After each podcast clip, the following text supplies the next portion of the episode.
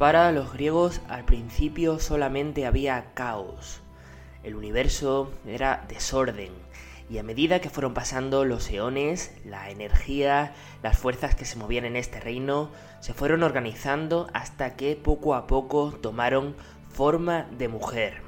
De este modo fue creada Gea, la madre de la Tierra, la primera titánide.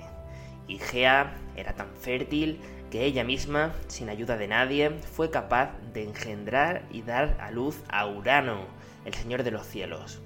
Gea, la tierra, y Urano, el cielo, los titanes primigenios, madre e hijo, acabaron convirtiéndose en marido y esposa.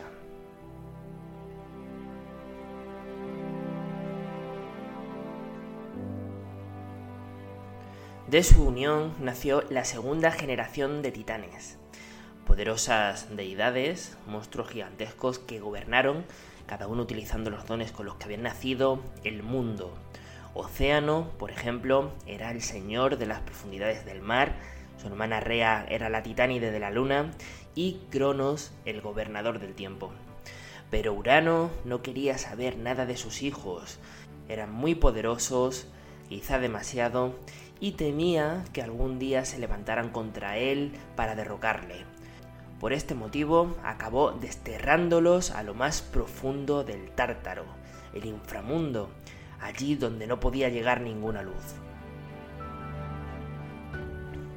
A su esposa, a Agea, esto no le hizo ninguna gracia y, buscando venganza, visitó a sus hijos en secreto para pedirles ayuda y que se unieran a ella en un intento de acabar con la tiranía de Urano.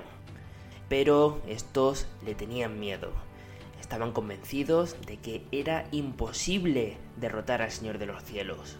Y al final, el único que dio un paso al frente fue Cronos, que odiaba a su padre con todas sus fuerzas, mucho más que el resto de sus hermanos. Unos días más tarde, Urano, que tenía muchas ganas de yacer con su esposa, envolvió a Gea convocando a los mantos de la noche.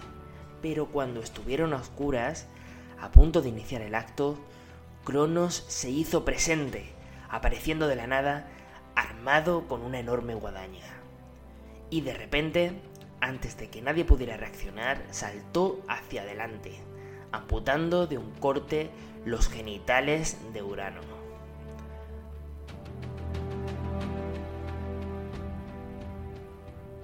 A partir de entonces, los titanes tuvieron un nuevo señor. Cronos asumió el lugar de su padre y tomó como mujer a su hermana Rea, la señora de la luna. Pero Cronos estaba nervioso. Cronos comenzó a volverse paranoico, no dejaba de pensar en que sus futuros hijos, cuando crecieran, se rebelarían para intentar destruirle, igual que él había hecho con su propio padre. Y la solución que encontró al problema fue muy cruel. Decidió comerse a sus hijos inmediatamente después de que estos fueran paridos. Dioses como Poseidón, Hades o Hera, porque de esta unión de titanes ya sí nacerían los dioses que todos conocemos, acabaron primero engullidos y luego presos en el estómago de Cronos. Pero llegó un momento en que Rea ya no pudo más. Y entonces nació nuestro protagonista, el pequeño Zeus. Y la madre decidió que con este hijo no iba a pasar lo mismo que con los demás. No estaba dispuesta a que corriese la misma suerte que sus hermanos. Inmediatamente después de dar a luz, antes de que nadie la viera, escondió al bebé y en su lugar entregó a Cronos una piedra envuelta entre telas. Este, pues, se la comió de un bocado y no volvió a pensar más en el asunto. En secreto, Rea viajó con Zeus a la isla de Creta, donde entregaría al pequeño para que fuese educado por la ninfa Adamantea. Pero había un problema. Cronos gobernaba por encima del resto de los dioses y se enteraba de todo lo que pasaba tanto en los cielos como en la tierra. Bueno, pues Adamantea, que era una ninfa muy astuta, encontró la manera de burlar esta vigilancia. Ató al bebé de la rama de un árbol y lo dejó allí colgado durante los primeros años de su vida. Cuando pasó el tiempo suficiente y Zeus creció y se hizo fuerte, llegó la hora de que Cronos rindiera cuentas por todo el mal que había hecho.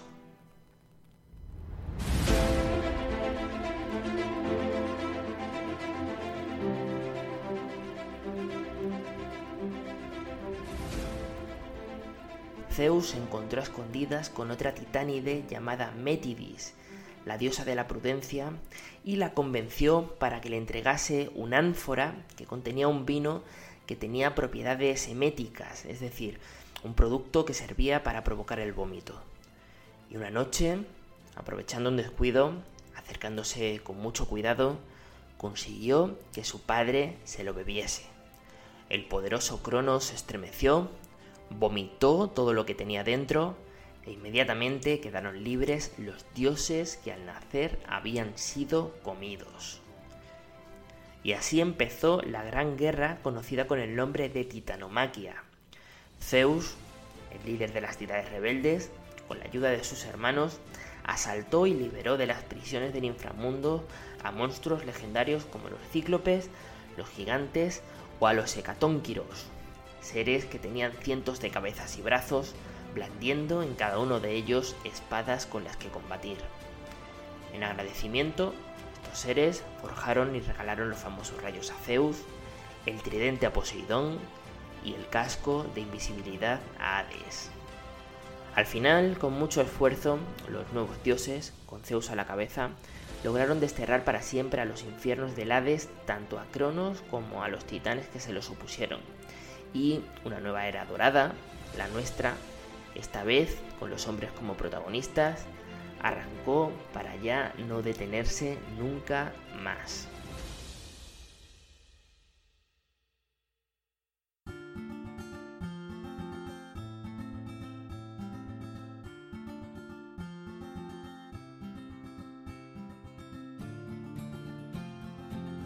Bien, pues en esta introducción hemos resumido por encima el mito que narra el nacimiento y la subida al poder de Zeus, que como sabéis, pues es la deidad principal del panteón griego y por tanto la principal figura a la que se le profesó culto durante la época en la que nos vamos a centrar en este audio y que se conoce como la de la Grecia clásica, la cual está comprendida entre los siglos V y IV a.C.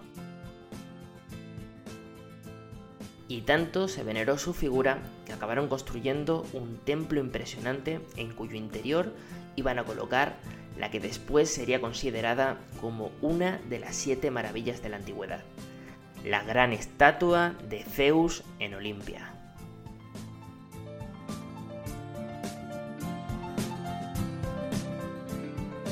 Para comprender el contexto histórico en el que suceden estos hechos hay que recordar que a principios del siglo V el mundo helénico se había unido para plantarle cara a la gran potencia de entonces, el imperio persa, cuando estos intentaron invadirles.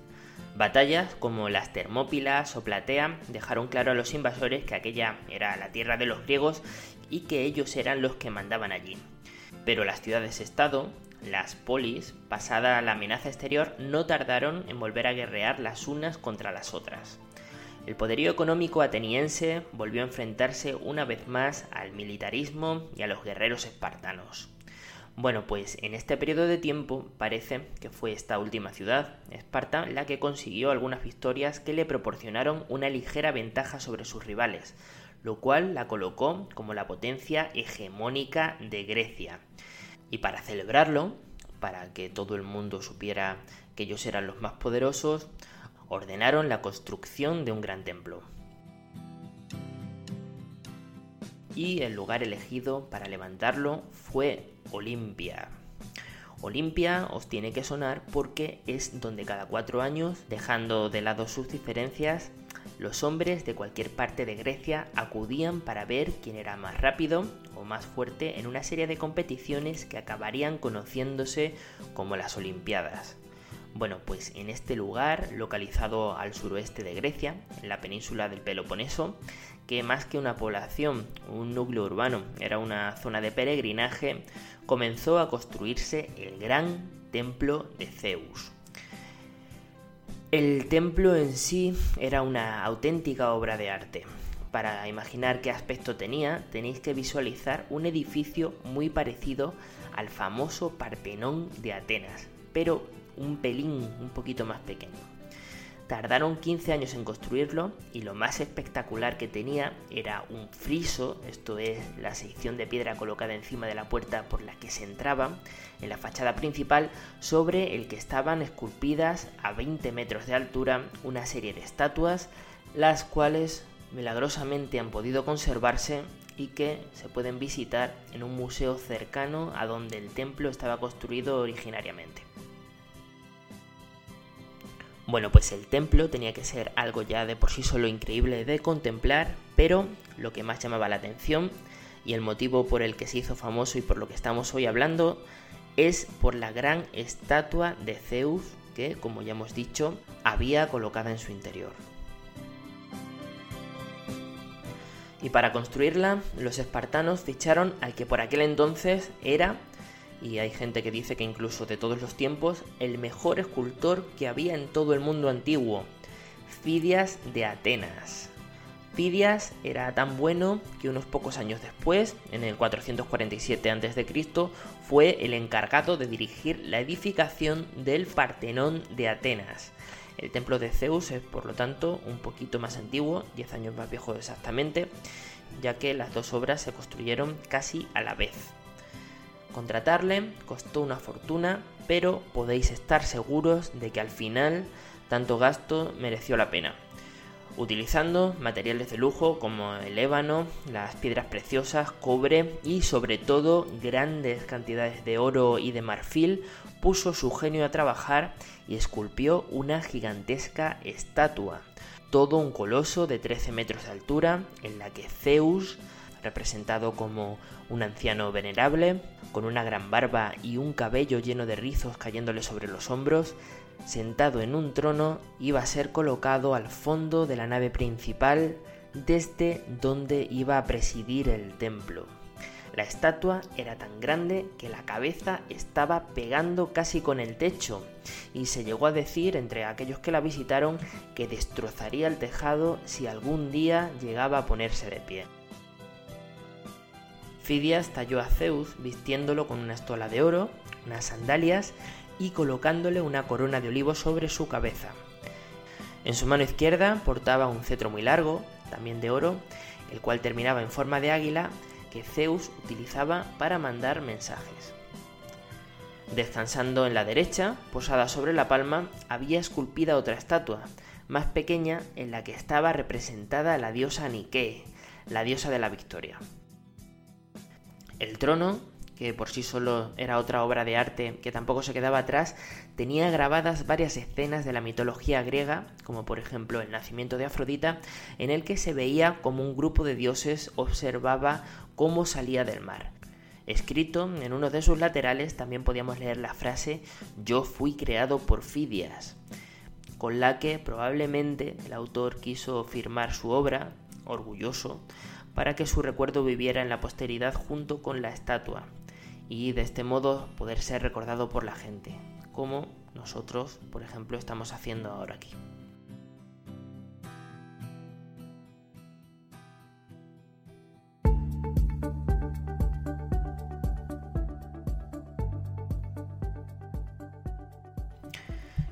Bien, pues os estaréis preguntando qué fue lo que pasó con la estatua de Zeus y dónde se encuentra en la actualidad. Pues la estatua no se puede ir a visitar a ningún sitio porque ya no existe. En el siglo V de nuestra era, ya después de Cristo, casi mil años después de su construcción, el emperador del Imperio Romano de Oriente, Teodosio II, ordenó que la trasladasen a Constantinopla.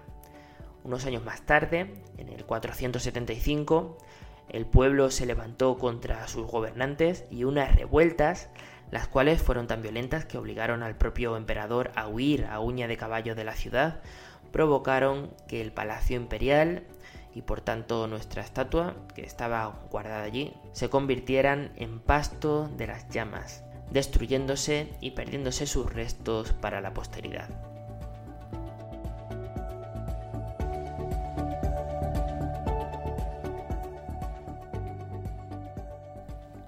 El templo de Zeus tampoco corrió mejor suerte. El emperador Teodosio, en el siglo IV, no solo adoptó oficialmente el cristianismo como religión oficial, sino que también prohibió los cultos que aún seguían adorando a los viejos dioses. La religión griega, a partir de entonces, fue considerada como pagana y sus seguidores comenzaron a ser perseguidos. Olimpia, poco a poco, comenzó a perder importancia, a dejar de ser visitada y sus templos a olvidarse. 200 años después, un terremoto echó lo poco que quedaba de las ruinas al suelo y el gran templo de Zeus desapareció de la memoria de la gente.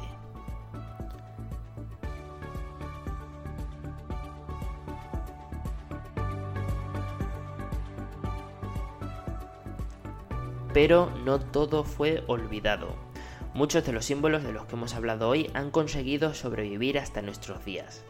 La antorcha olímpica, por ejemplo, sigue encendiéndose cada cuatro años en Olimpia, igual que se hacía en la antigüedad, y en las medallas que se reparten entre los ganadores de las competiciones de cobre y de plata, salvo alguna excepción, siguen grabando a Zeus con su templo detrás. En las de oro, por si no os habéis fijado nunca, la figura, la diosa que sale dibujada, no es otra que la de la diosa Nike, la representación de la victoria, la que está posada sobre la mano de la estatua de nuestro protagonista. Diosa que, por cierto, inspiró muchos años después a ciertos empresarios estadounidenses para adueñarse de su nombre y ponérselo al de su multinacional.